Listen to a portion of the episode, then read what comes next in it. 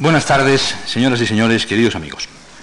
Vamos a iniciar hoy un nuevo curso universitario en la Fundación Juan Marc dedicado al estudio del mapa lingüístico de la España actual.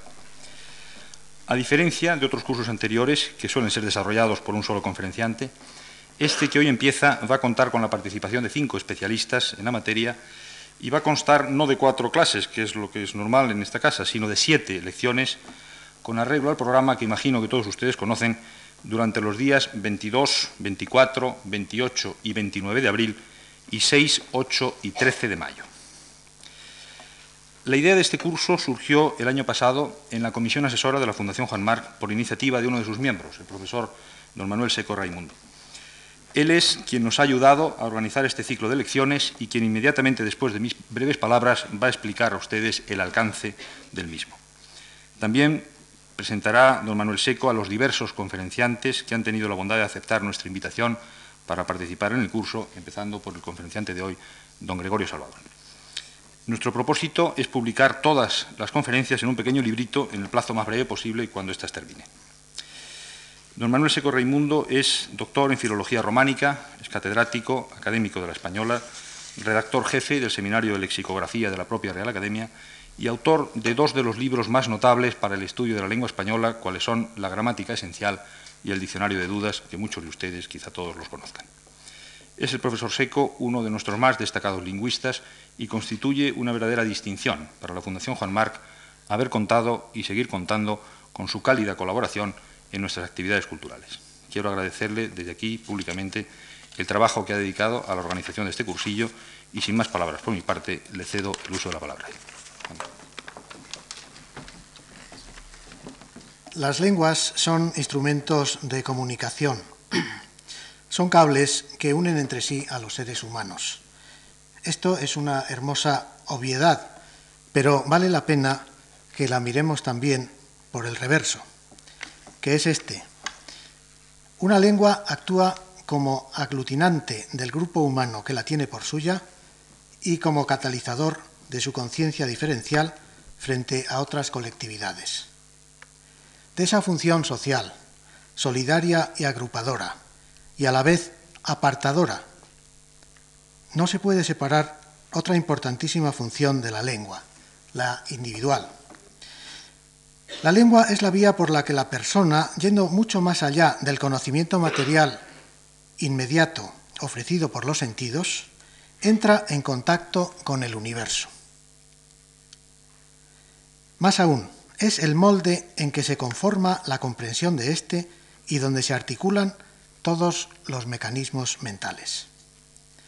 Si la lengua está en el centro de nuestra conciencia individual, si en ella está vertebrada toda la convivencia con los seres humanos más próximos, ¿cómo ha de sorprendernos que el hombre sienta una adhesión profunda y apasionada hacia su lengua materna y que lo subleve íntimamente la idea de que alguien pueda imponerle prohibiciones o trabas en su uso.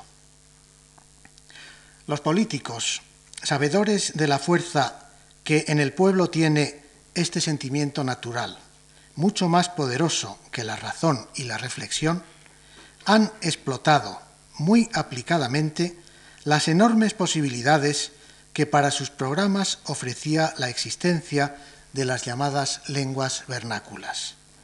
Es bueno todo lo que se haga por la libertad en el uso de ellas y por su cultivo. Pero en esto no siempre ha extremado la moderación y la equidad la actuación de los políticos, ni siempre se ha apoyado en realidades lingüísticas o sociolingüísticas objetivas. El vizcaíno Antonio de Trueba, a mediados del siglo pasado, decía, el público español es un buen hombre que sabe leer y escribir medianamente, y pare usted de contar. Pues bien, a ese buen hombre es frecuente que se le haya dado información incompleta sobre la realidad lingüística de su propio país, infundiéndole una visión demasiado simple y no demasiado exacta de las lenguas que en él conviven. Por otra parte, los que entendemos que toda España es España, nos hemos desinteresado culpablemente del conocimiento, estudio y aprecio de las lenguas españolas que no son la nuestra nativa. Ya Unamuno reprochaba a nuestros compatriotas de 1916 la falta de conocimiento de las literaturas peninsulares hermanas. Y en 1928, Américo Castro señalaba como grave vacío en los planes universitarios la ausencia de enseñanza regular de las lenguas y literaturas regionales, ya que, decía, los estudiantes españoles tienen derecho a enseñanzas elevadas y científicas, con plenitud de eficacia académica, acerca de todo el complejo de cultura de que es reflejo la tierra patria. Un español está culturalmente mutilado si no posee una información seria y una sincera estima de las diversas lenguas que coexisten en España, empezando, claro está, por aquella que es vehículo común de conexión entre todos los españoles y que además nos hermana con la mitad del nuevo continente.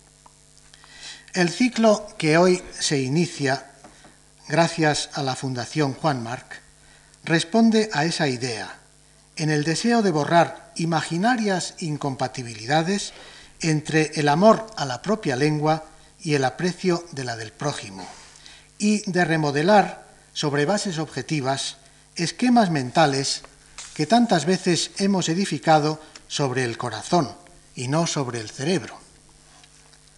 En una novela de Gonzalo Torrente Ballester exclama uno de sus personajes, ¿qué se puede esperar de un país donde todo se hace por riñones? Pues bien, aprestémonos a, a aprender y a juzgar la realidad lingüística de este país no por riñones, sino por razones. Con este propósito, un grupo de profesores, escogidos entre los más competentes en su respectiva área, nos van a desplegar con rigor, con objetividad, con profundo conocimiento de causa, el mapa lingüístico de la España actual. Tengo la firme confianza de que cuando este ciclo termine, todos sabremos un poco más sobre nuestras tierras, sobre nuestras lenguas y sobre nosotros mismos.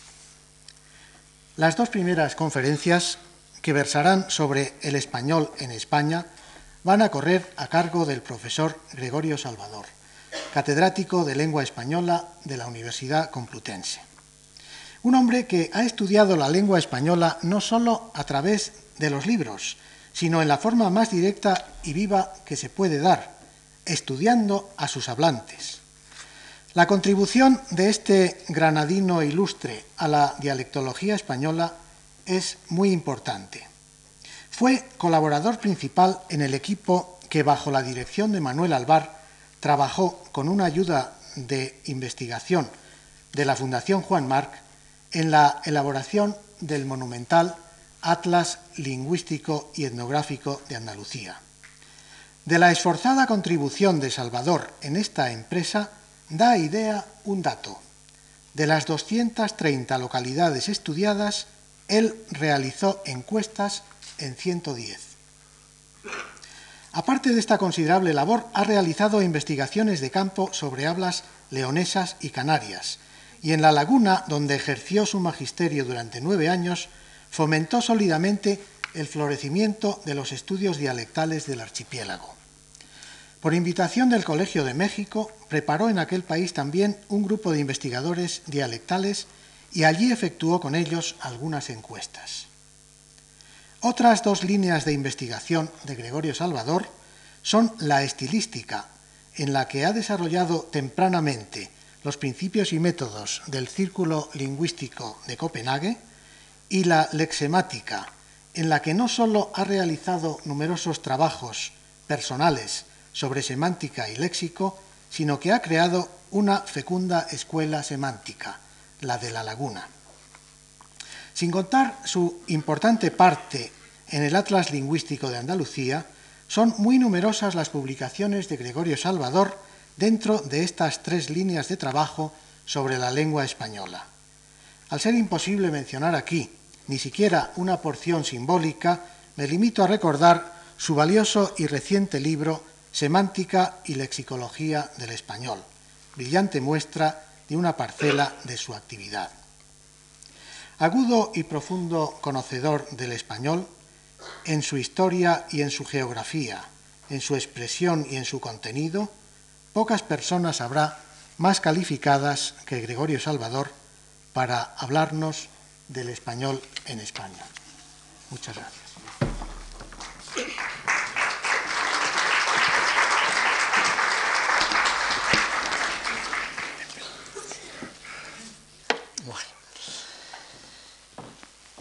Quiero agradecer a Manuel Seco antes de entrar en la conferencia su generosa presentación, excesivamente generosa y encomiástica, más fruto de la amistad que de la justa apreciación.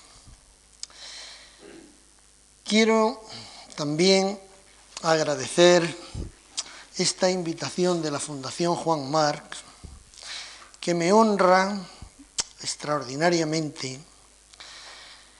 y que me permite hablar dos días sobre el español en España, en este mapa lingüístico de la España actual que vamos a dibujar ante ustedes durante cuatro semanas diversos especialistas. Me honra y me complace esta invitación. Porque hablar del español es lo mío, es mi profesión, y hablar de la situación del español en su tierra de origen, en la nación que le ha dado nombre, señalar sus límites geográficos peninsulares, calibrar su extensión demográfica, examinar los conflictos que en parte del territorio su coexistencia con otras lenguas suscitan, me parece tarea conveniente dada la confusión que suele padecerse al respecto.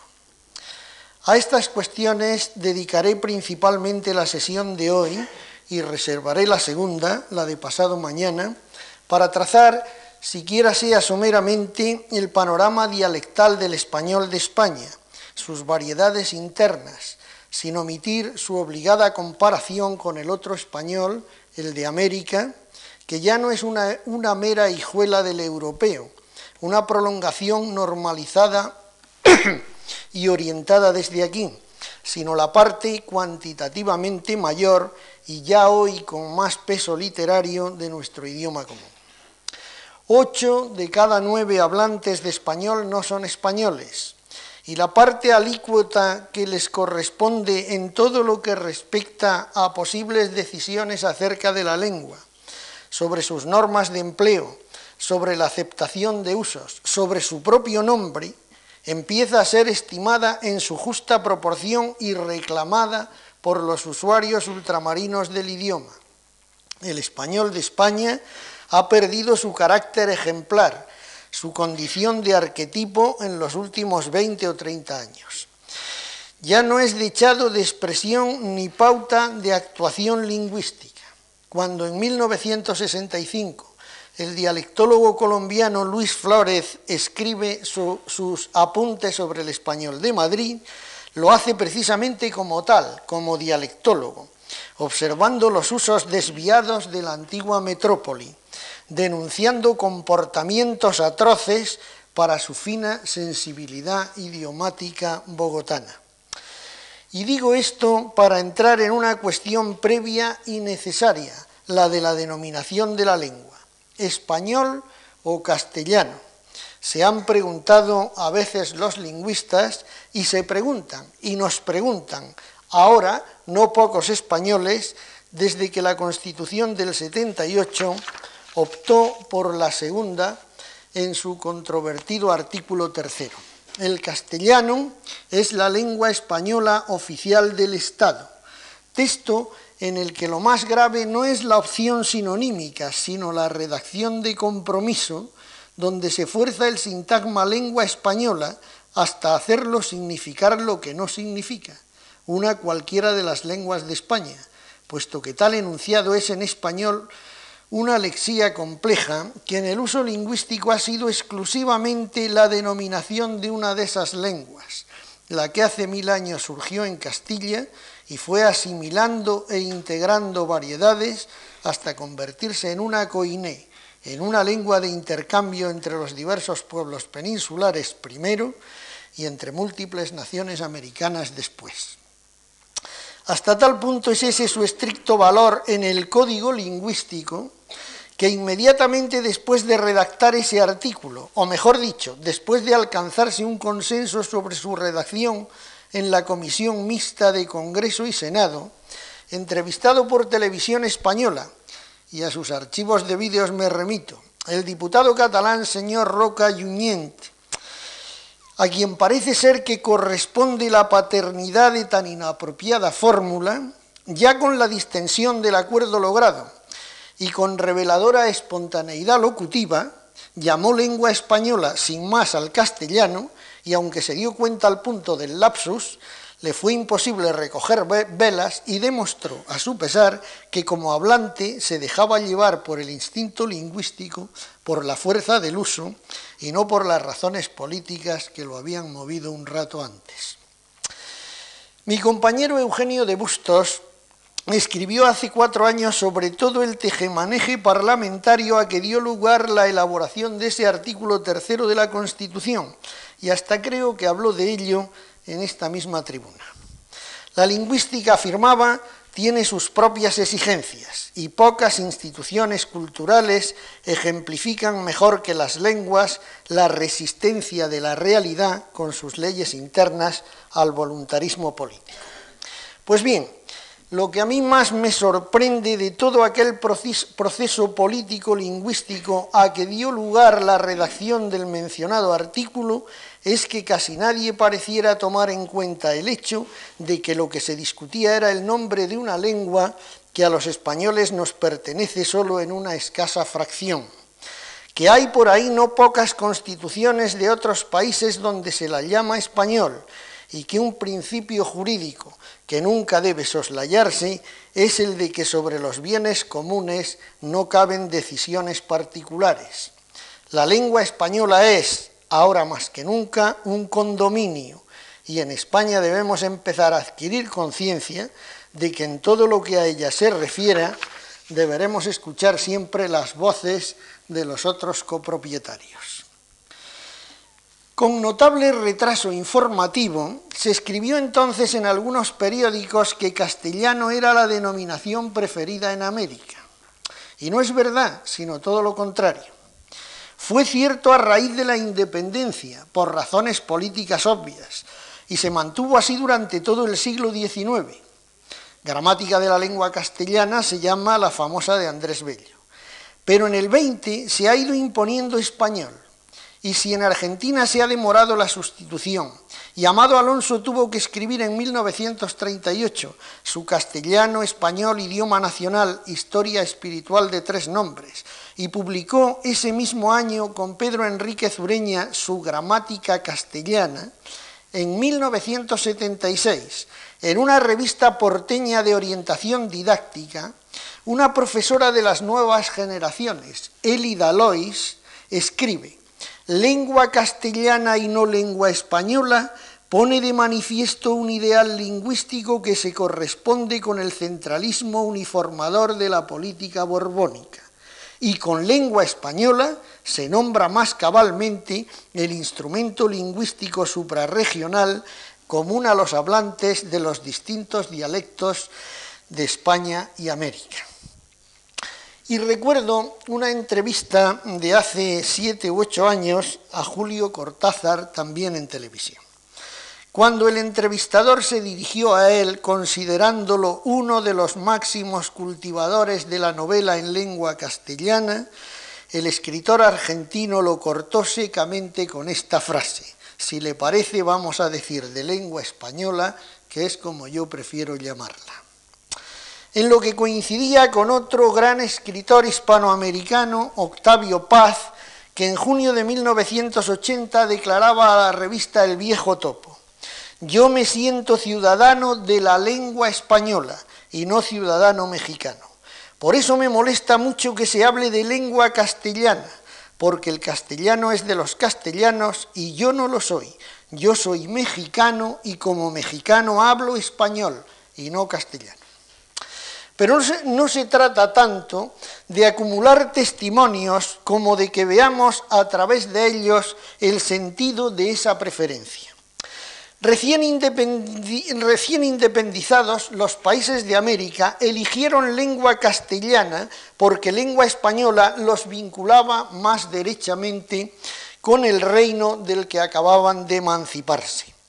Pero cuando, pasado el tiempo, esa dependencia política originaria es ya tan solo un recuerdo histórico, castellano como nombre específico en dialectología de la variedad español hablado en Castilla la Vieja, parece conferirle a tal variedad una primacía jerárquica entre las múltiples variedades, una facultad normativa, un carácter modélico, y esa posible identificación de castellano y norma es la que rechazan con el nombre Paz y Cortázar intuitivamente, razonadamente, Elida Lois. El término español expresa mejor, desde la propia diversidad de la lengua en España, la correlativa diversidad americana, con algunas normas nacionales muy caracterizadas y con una creación literaria consagrada y pujante.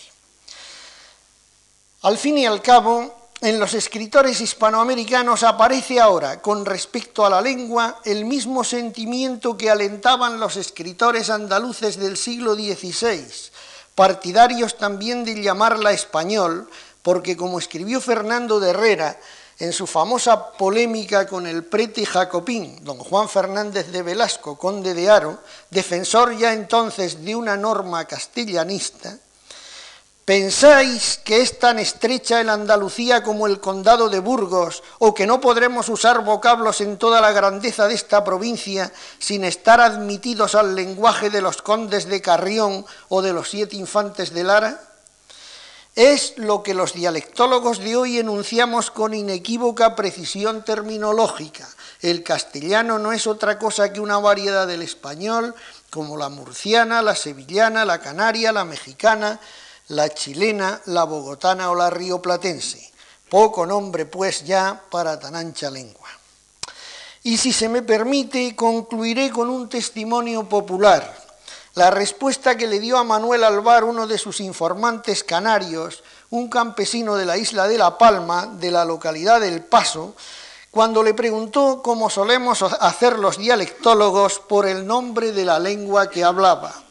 Aquí hablamos español porque el castellano no lo sabemos pronunciar. Admirable distinción.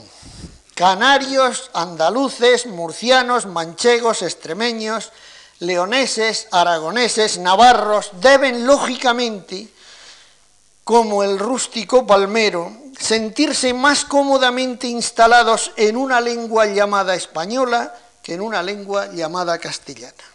Lo que no obsta para que estos últimos años haya ganado terreno en todas las regiones, desde la decisión constitucional, la denominación castellano, que antes solo era predominante en las áreas bilingües, en las áreas donde el español convive con las otras lenguas de España, que comprenden, dicho sea de paso, menos de la quinta parte del territorio nacional. Y bueno será que vayamos bosquejando el mapa lingüístico de España, objetivo que aquí nos ha convocado. Bueno será que recordemos las fronteras geográficas del español o castellano con las otras lenguas peninsulares. Fronteras muy bien trazadas desde hace tiempo por expertos lingüistas, vieja materia de indagación y conocimiento para los estudiosos de las lenguas románicas. Los límites occidentales los señaló ya don Ramón Menéndez Piguedal y dialectólogos posteriores los han ido perfilando. En Asturias la frontera va entre la sierra de Rañadoiro y el río Navia, aquí no están marcados los ríos, pero bueno, más o menos por aquí, pero en cualquier caso, de Asturias va a hablar en la tercera conferencia de la situación lingüística de, Asturias el profesor Neira, y creo que él es la persona que más sabe de esas, de esas cosas, de las hablas asturianas, y naturalmente yo paso de largo por aquí.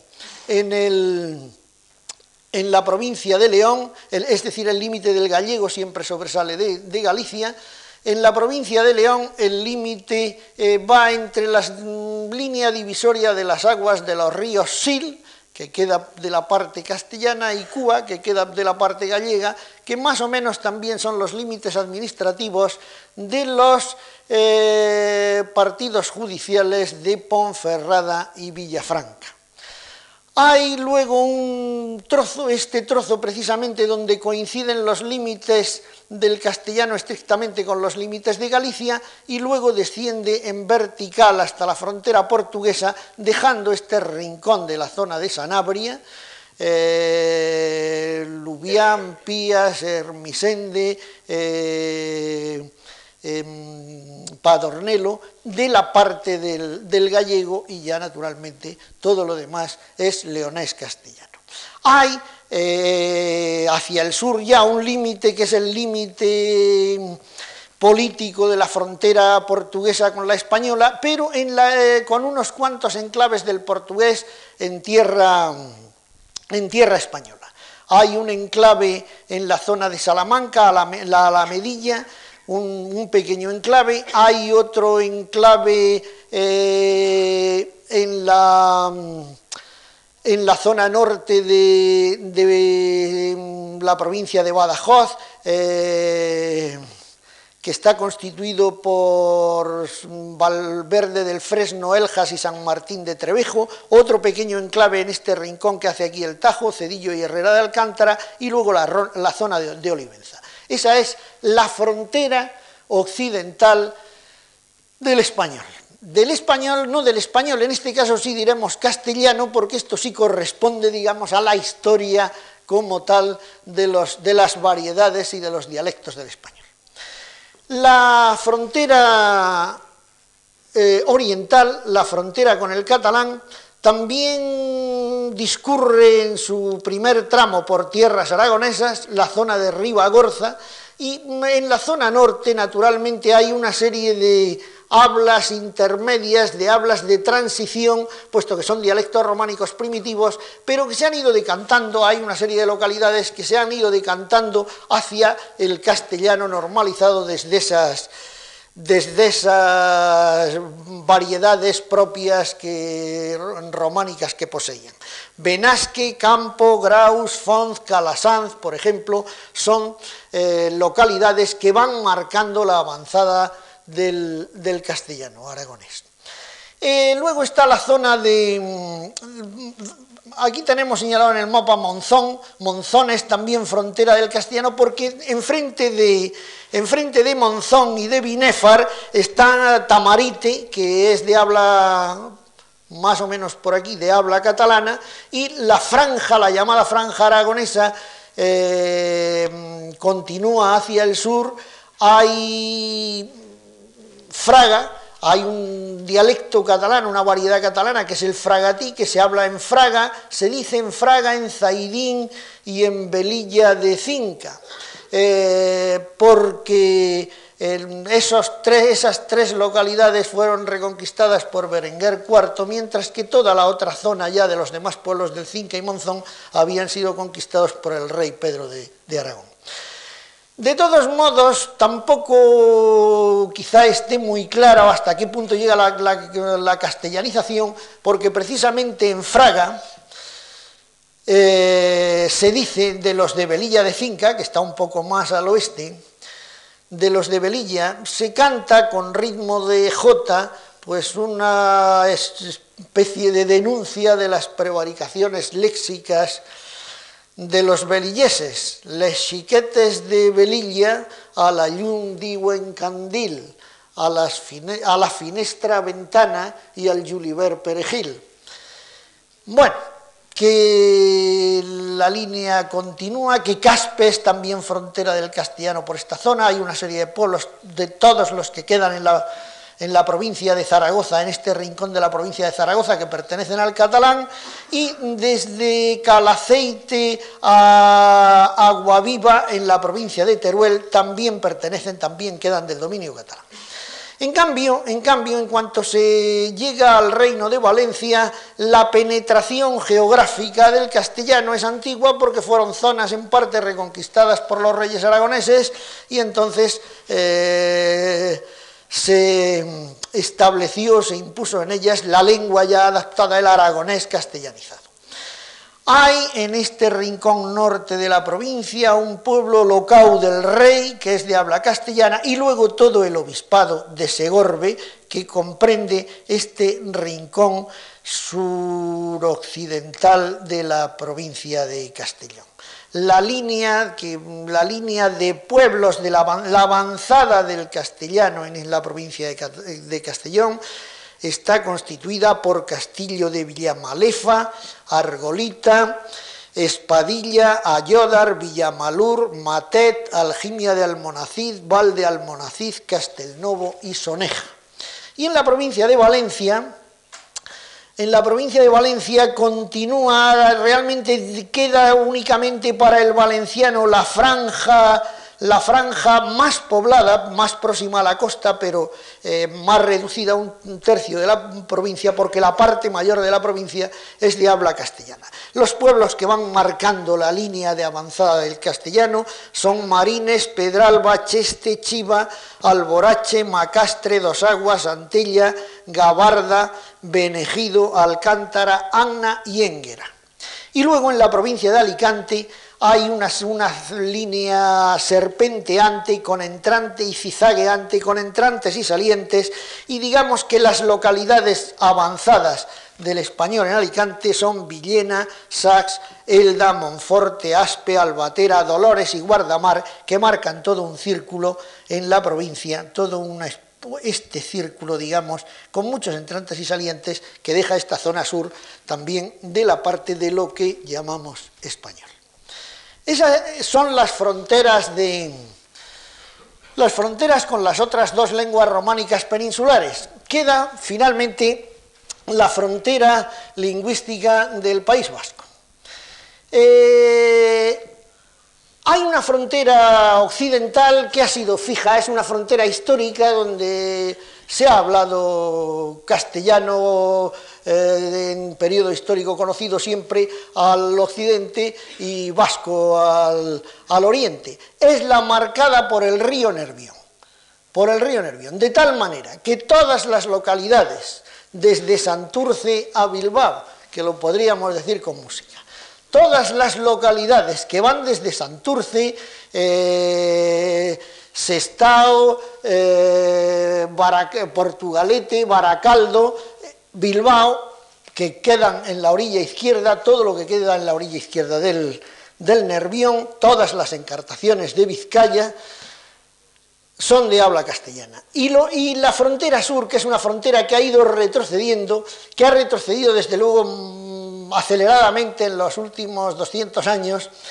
eh, está marcada ahora prácticamente por el límite provincial de Vizcaya y Guipúzcoa con Álava. Solo este, este, esta especie de entrante que entre las dos provincias de Vizcaya y de Guipúzcoa hace la de Álava mm, es todavía de habla vasca. El resto de la provincia de Álava es castellana y en la en la em, comunidad foral de Navarra, veo que dice aquí ahora en el mapa, yo la llamaría Navarra sin más, pues desde, desde una localidad, la localidad de Iturmendi, Iturmendi, en el valle de la Burunda, cerca del límite con las otras dos provincias, con la de Guipúzcoa y la de Álava, hasta la zona, hasta el valle de Salazar, hasta Escaroz en el valle de Salazar, se puede marcar una línea al norte de la cual quedan islotes.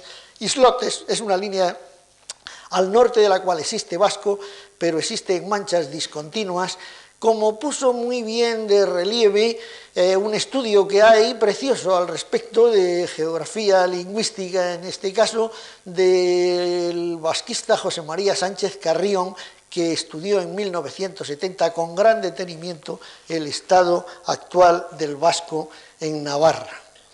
Y esos son los límites geográficos. En cualquier caso, lo que nos queda para completar esta, esta visión, porque esta es la geográfica, es establecer una nueva dimensión de este mapa lingüístico que hemos de trazar y que, hemos por, que debemos por lo menos, digamos, esbozar también, que es la dimensión demográfica en el uso de una u otra lengua, porque los territorios que quedan al otro lado de la frontera geográfica son en cualquier caso, y esto conviene tenerlo siempre muy presente, siempre territorios bilingües. Es decir, resulta, con esta frontera que hemos establecido, que de los 504.750 kilómetros cuadrados que comprende el territorio de España, en unos 415.000 la lengua española es exclusiva y en algo menos de 90.000 coexiste con gallego, vasco o catalán. Es decir, en un 18% del área redondeando hacia arriba. La segunda cuestión es preguntarse en qué número los 39.310.648 españoles que establece el último eh, cómputo conocido, el que proporcionó la rectificación padronal de 31 de marzo del 85, tienen el español como lengua materna o tienen como tal alguna de las otras tres lenguas. Si la proporción fuera idéntica a la territorial, saldrían unos 7.100.000 de los segundos, de los hablantes de otras lenguas. Pero la verdad es que pese a la alta densidad de población en esas zonas, muy superior a la media, los datos demolingüísticos que poseemos no autorizan a suponer ni tan siquiera 7 millones de españoles con lengua materna distinta de la que es además común porque en todas esas áreas los hablantes que tienen como el, español como lengua materna son siempre numerosos y en muchos lugares mayoría.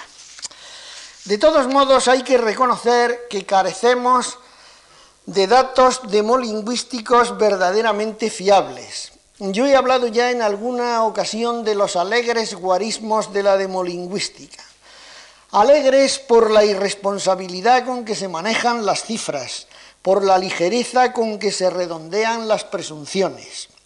La demolingüística no es otra cosa que un aspecto, una rama de la demografía, y los censos de población se han convertido en práctica habitual en el mundo de hoy.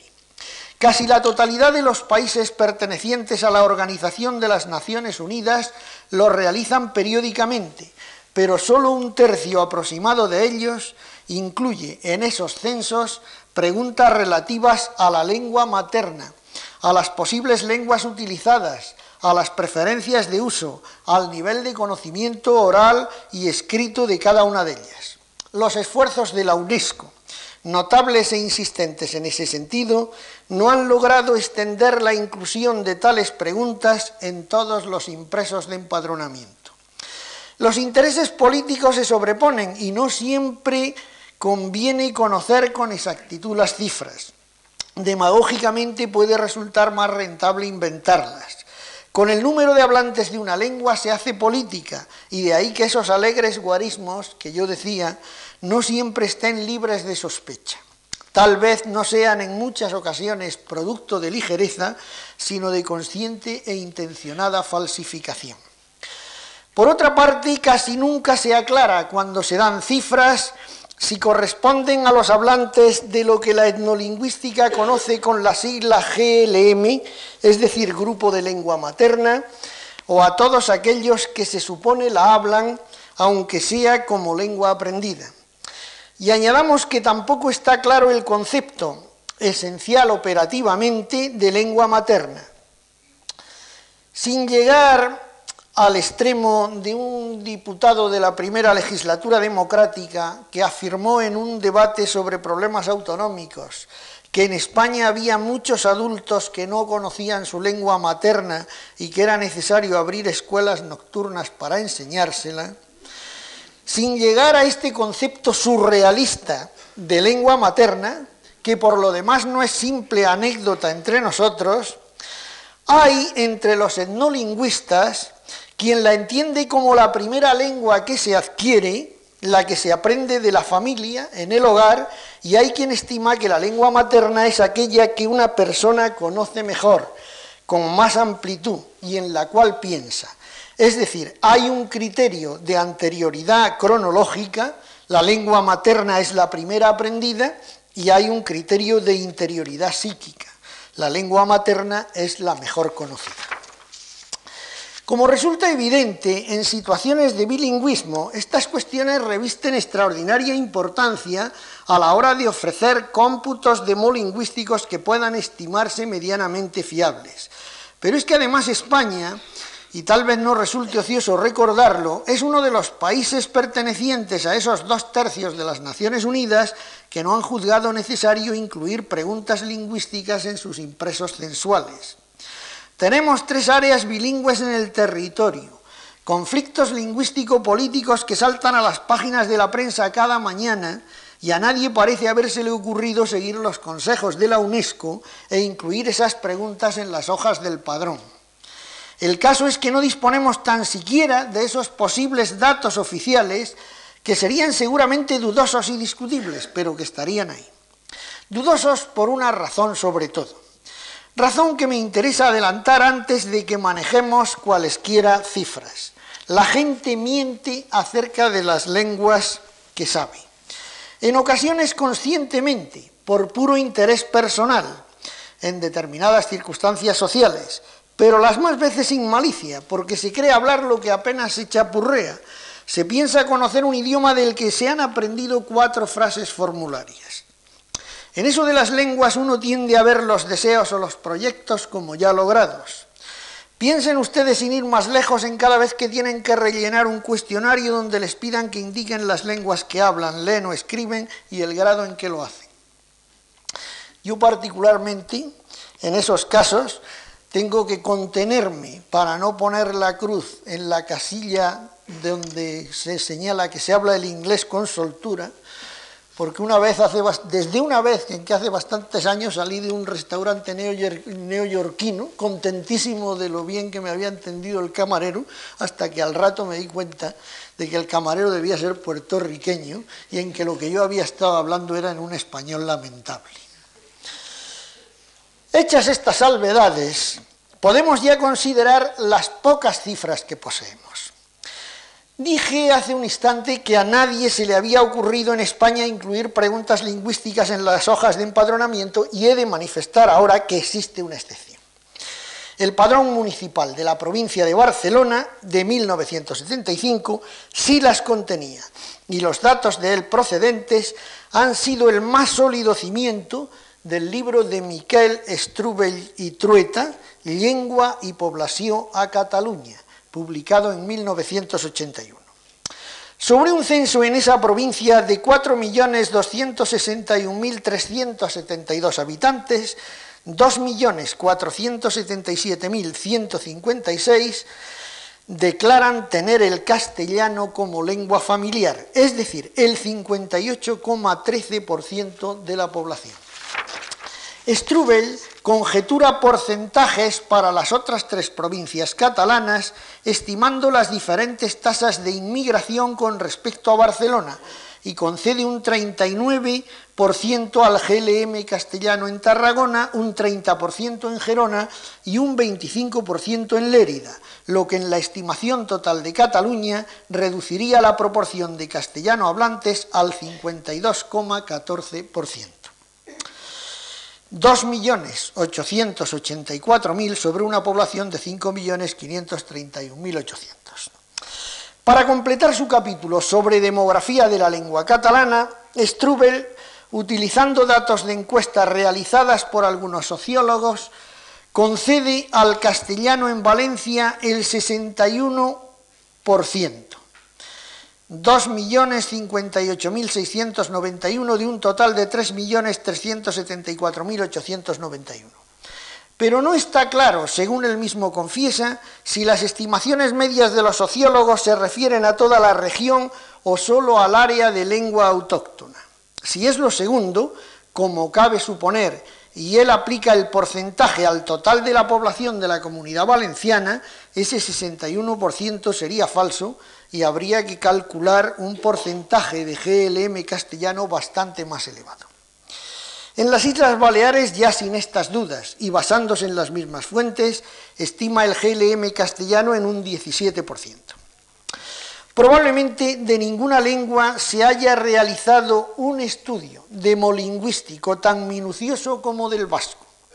Me refiero al de Pedro de Irizar, Los dialectos y variedades de la lengua vasca, estudio lingüístico demográfico, que publicó en el Boletín de la Real Sociedad Vascongada de Amigos del País en 1973. Irizar ha contado los vascófonos uno a uno, dialecto por dialecto, pueblo por pueblo, casa por casa. Digo bien contados, no calculados. No da números redondos o redondeados o supuestos, como es lo habitual en estas estimaciones, sino números exactos, casi con nombres y apellidos de los numerados. Los párrocos, los alcaldes, los alcaldes pedáneos le han ido echando cuentas en sus respectivas parcelas entre 1970 y 1972. Cuando eso ha fallado o no le han merecido garantías los informes, ha ido él mismo a hacer el recuento. No se trata pues de guarismos alegres obtenidos con irresponsabilidad y ligereza, sino de cifras comprobadas y fehacientes.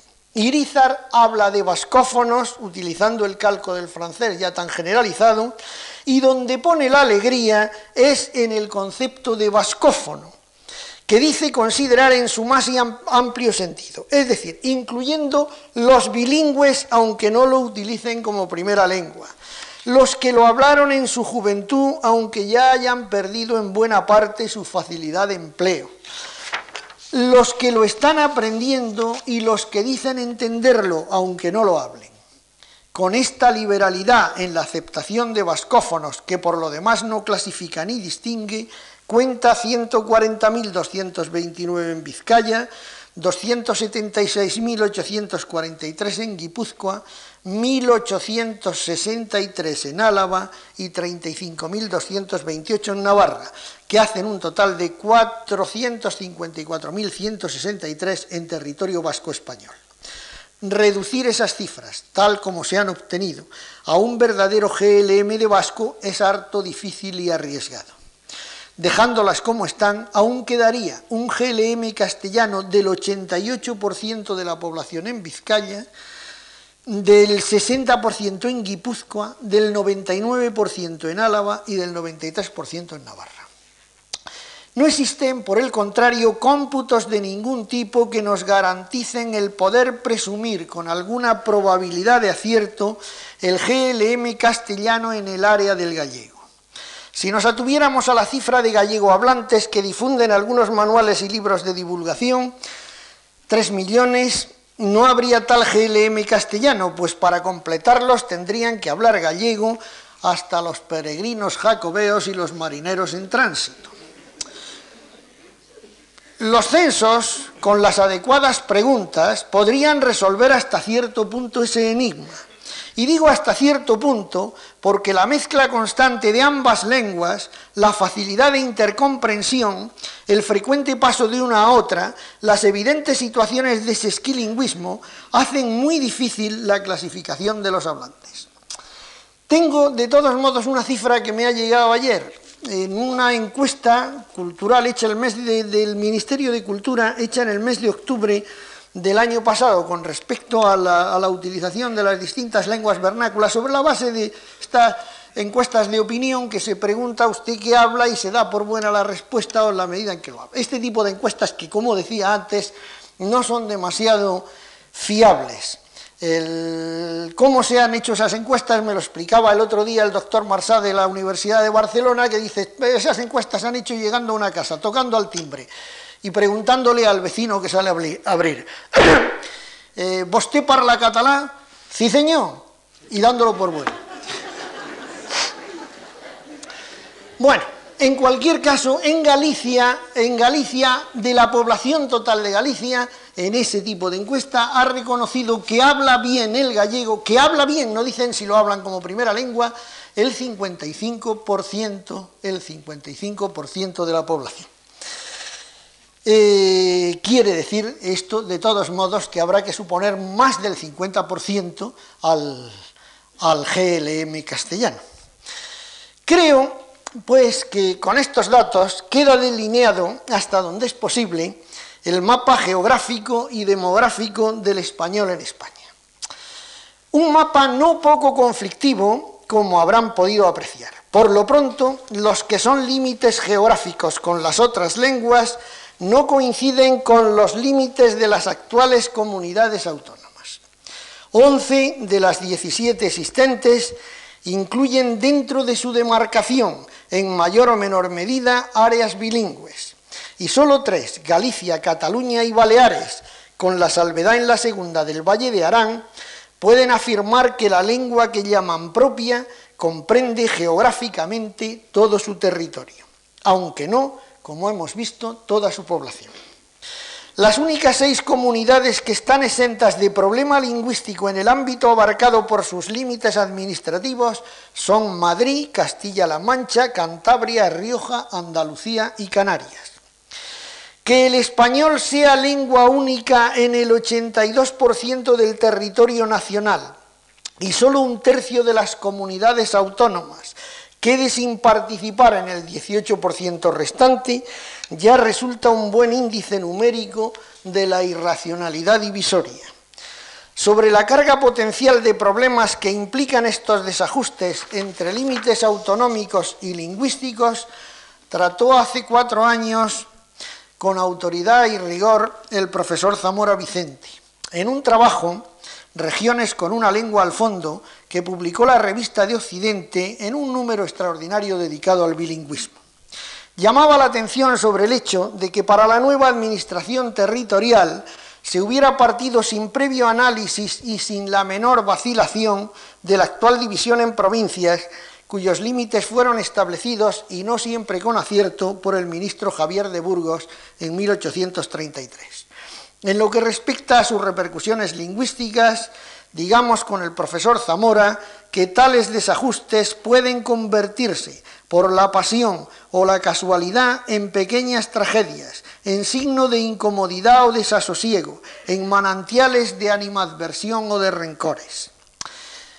La pasión no escasea en estos conflictos lingüístico-políticos, bien sean los límites de una lengua con respecto a otra, geográficos o demográficos. Y esas incomodidades o desasosiegos que presagiaba el profesor Zamora comienzan a brotar con mayor o menor encono según los casos y circunstancias y el lector de periódicos se los tropieza con insistente frecuencia en gacetillas, comentarios o cartas al director.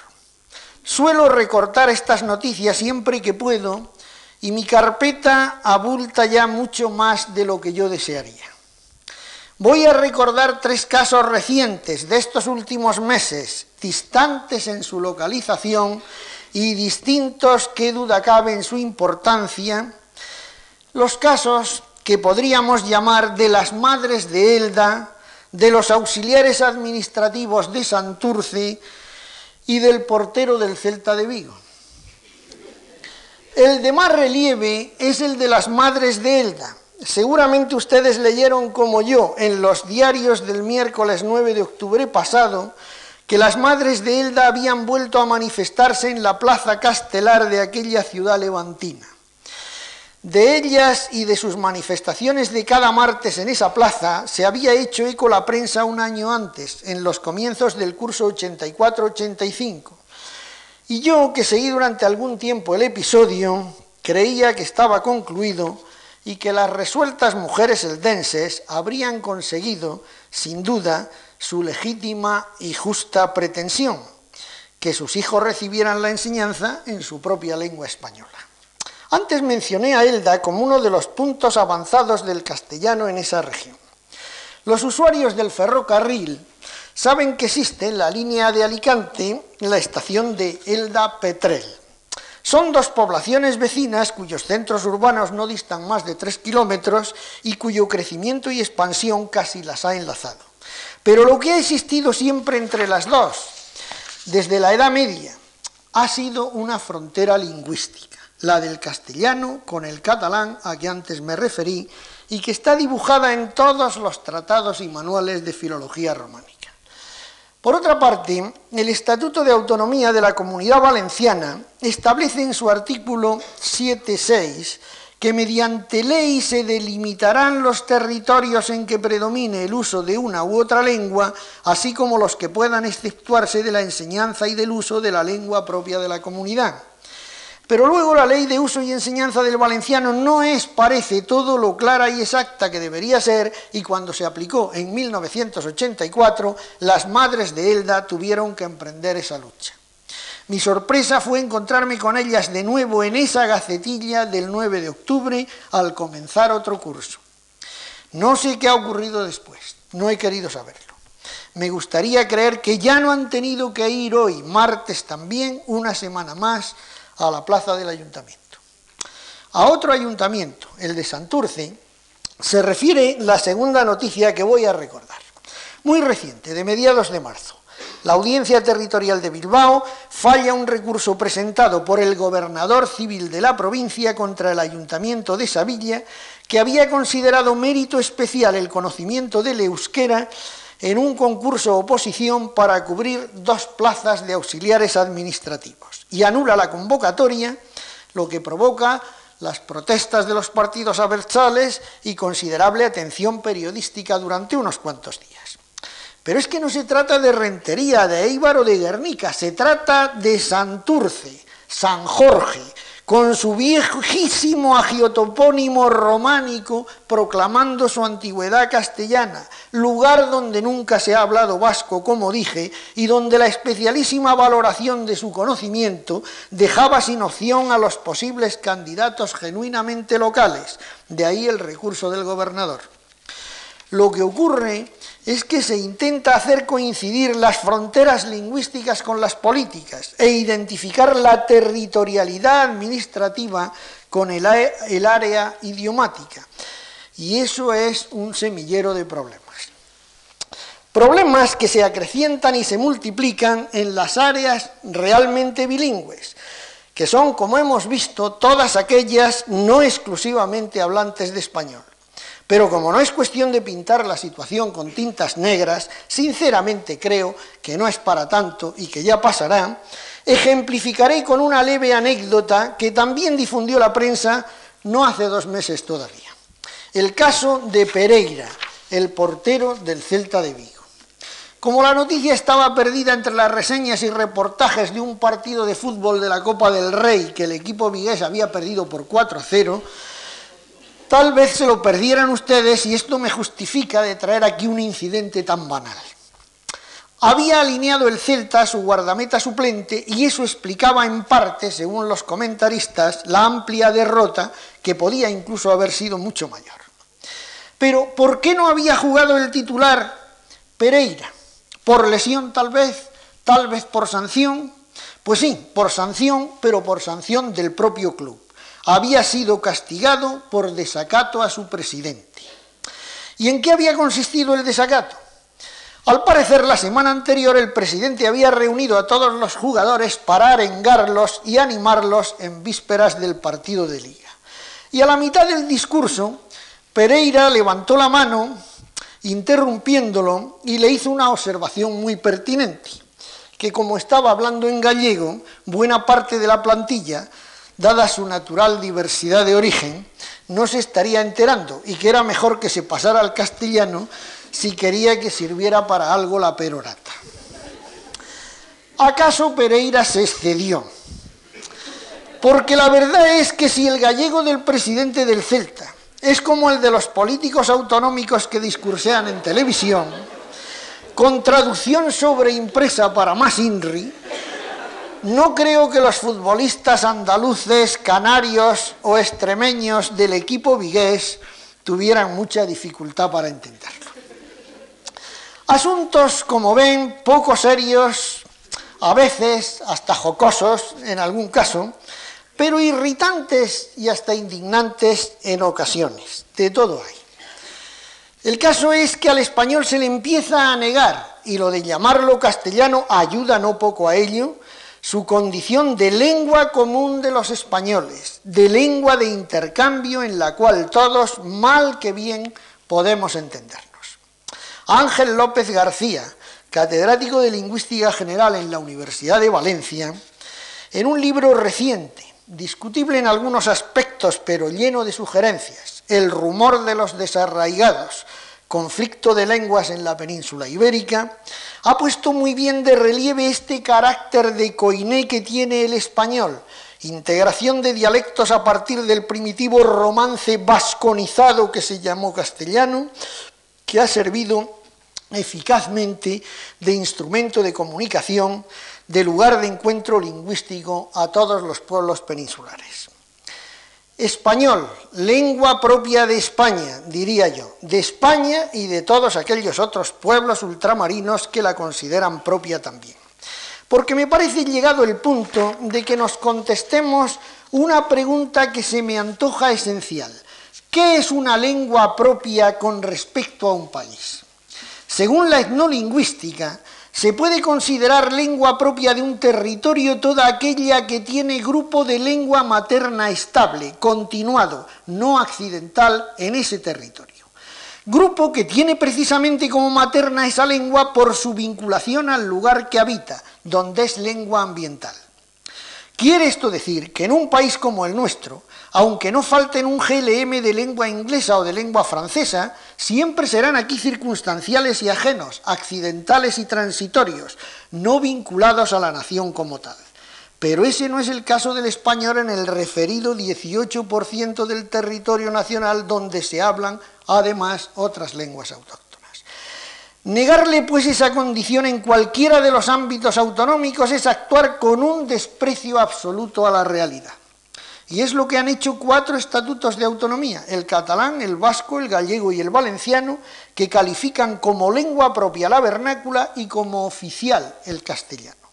Pero ¿cómo se puede afirmar tal cosa y darle carta legal en el País Vasco en Valencia, cuando en ambas comunidades el GLM castellano es exclusivo en la mitad de sus territorios y mayoritario en la otra mitad? O en Galicia y Cataluña, donde si bien la lengua autóctona se extiende por todo el ámbito geográfico, el GLM de español es igualmente mayoritario.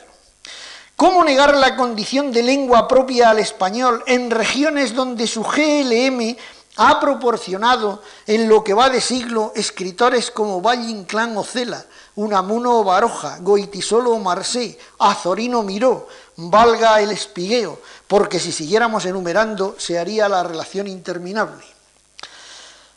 Ante posibles réplicas y argumentaciones, me gusta recordar el hecho incontrovertible de que si más de la mitad de la población actual de Cataluña habla el castellano como lengua materna, eso no es resultado de una invasión a mano armada, sino de una inmigración de mano de obra. Y que si ocurre otro tanto en Galicia o en el área valenciana de lengua vernácula, es porque los antepasados o progenitores de esa parte de la población adoptaron libremente la lengua que creyeron de mayor utilidad. Que eso es lo que históricamente suele ocurrir. Las gentes poseen un certero instinto lingüístico y saben optar por la lengua que les va a servir de modo más amplio y eficaz. Las lenguas son instrumentos de comunicación como don Manuel Seco empezaba diciendo en este, al inaugurar este ciclo. Y como tales instrumentos de comunicación hay que valorarlos. La lengua es lanza, no bandera. Si se inventaron las banderas, hasta irretales, fue porque el hierro de la lanza no se podía convertir en símbolo, sino que había que mantenerlo hiriente y afilado o cambiarlo cuando fuera menester. Lo que pasa es que han renacido en nuestro tiempo muchas ideas decimonónicas de clara raigambre romántica y algunas de ellas afectan a las lenguas. Así, por ejemplo, la idea humboldtiana de la lengua como manifestación del espíritu de un, de un pueblo, que después de haber anidado en la ideología de Hitler, se ha ataviado de progresista y anda por ahí circulando entre intelectuales escasamente reflexivos. Otra es la del igualitarismo lingüístico. Se transfiere a las lenguas que son simples instrumentos más o menos afinados y puestos a punto, caracteres que corresponden a los hombres que las usan. No son iguales todas las lenguas, ni muchísimo menos, como no todos los cuchillos cortan igual. La lengua, insisto, es ante todo y sobre todo un instrumento de comunicación y su índice demolingüístico, junto con su área de expansión, establecen ya un criterio de mayor o menor utilidad, de jerarquía instrumental por consiguiente. Es algo tan obvio que parece mentira que se pueda afirmar lo contrario. Claro está que esos que lo afirman tampoco lo creen. A ninguno se le ocurre, por ejemplo, que sus hijos estudien gaélico en vez de inglés o letón en vez de ruso. El español es la lengua de España y de 20 naciones más. Su GLM en el mundo debe estar ahora por los 295 millones y unos 35 o 40 millones más de personas la conocen, son capaces de entenderse con ella. Los demolingüistas la sitúan con el inglés, el chino y el hindi en el grupo de las llamadas cuatro mayores, su porvenir inmediato en el periodo de futuro histórico sobre el que se pueden aventurar pronósticos parece totalmente asegurado, aunque se siga tratando sin el debido respeto a los niños de Elda o se pretenda recibir a otros niños con absoluta desconsideración. Me refiero a los 160 que han nacido hoy en Cataluña dentro de familias castellano hablantes y que seguirán naciendo cada día, según los cálculos estadísticos de Miquel Strubel y Trueta. Porque si se lee su libro, y hoy Strubel tiene un alto cargo en el gobierno de la Generalidad, podrá apreciarse que el futuro lingüístico que se les proyecta no es demasiado halagüeño para la posible conservación de su lengua materna. Bien es verdad que el personal, y utilizo esta voz en su sentido extenso, acastizado, suele tener mejor sentido y más aprecio de la realidad que los gerifaltes planificadores. El tiempo concedido eh, a esta primera lección se está acabando. He pretendido hacer el diseño de lo que es la situación del español en España con respecto a las demás lenguas que se hablan en nuestro país, que son también propias en algunas zonas de su territorio. El mapa queda así trazado, dibujado. Dedicaré la próxima sesión a colorearlo, a señalar en el español de España sus propias diferencias geográficas, a analizar sus variedades, a denunciar sus posibles carencias o a resaltar sus probables esplendores. De todo encontraremos, espero. Como asimismo confío en no haberlos cansado hoy demasiado y en haberles dejado la suficiente porción de curiosidad insatisfecha como para que puedan concederme pasado mañana, con generosidad pero sin desánimo, una hora más de su atención. Muchas gracias.